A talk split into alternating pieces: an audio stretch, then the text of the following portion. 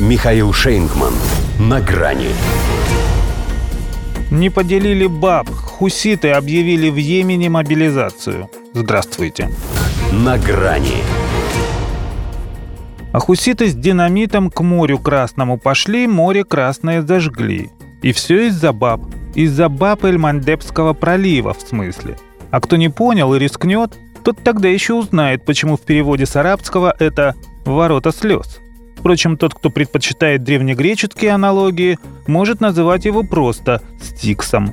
Потому что послушать йеменских повстанцев новость об американском крестовом походе против них их самих пуще прежнего раззадорила. Грозят превратить водоем в кладбище боевых кораблей. Хотя для США это противник, как они любят.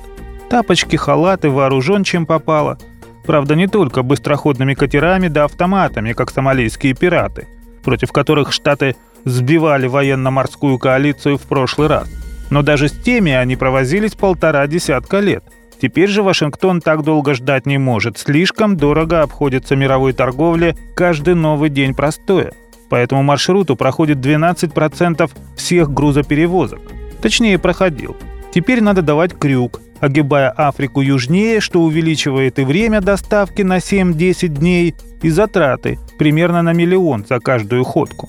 А ведь прежде всего это нефть, цены на которую могут подняться так, что Джо Байдену вновь придется запускать свою шаловливую ручонку в стратегический резерв, который и так уже на критическом минимуме. И даже Владимира Путина не обвинишь, как бывало.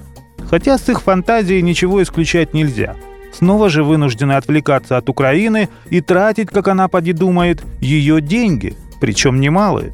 Толком ничего не началось, а в Пентагоне уже пожаловались изданию «Политико», что на кустарные дроны хуситов стоимостью в несколько тысяч долларов приходится расходовать ракеты за 2 миллиона.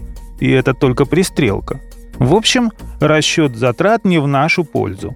Звучит не очень оптимистично – тем не менее, в США, видимо, полагают, что в отличие от тех войн, в которых они прямо или косвенно участвуют, именно это будет той самой маленькой и победоносной. Самонадеянно для страны, армия которой 20 лет крушила талибов, чтобы спастись бегством. К тому же Саудовская Аравия с ОАЭ тоже когда-то надеялись одолеть йеменских мятежников на классе, а теперь, от греха подальше, отказались составить американцам компанию. Хотя, казалось, им сам Аллах велел но не Ансар Аллах. К тому же эта группировка вроде как прикрывается в ее понимании благородными целями. Ради спасения сектора газа бьет торговые суда, уверенная, что тем самым заставляет мировое сообщество надавить на Израиль. Эффект обратный. Давить собираются хуситов. Причем именно после консультаций с Израилем. Шеф Пентагона Ллойд Остин сначала летит в Тель-Авив и только потом объявляет о международной военно-морской операции «Страж процветания». Да и в самом ее названии есть что-то от обрезания. Ибо, как гласит еврейский анекдот, ну, во-первых, это красиво. До свидания. На грани с Михаилом Шейнгманом.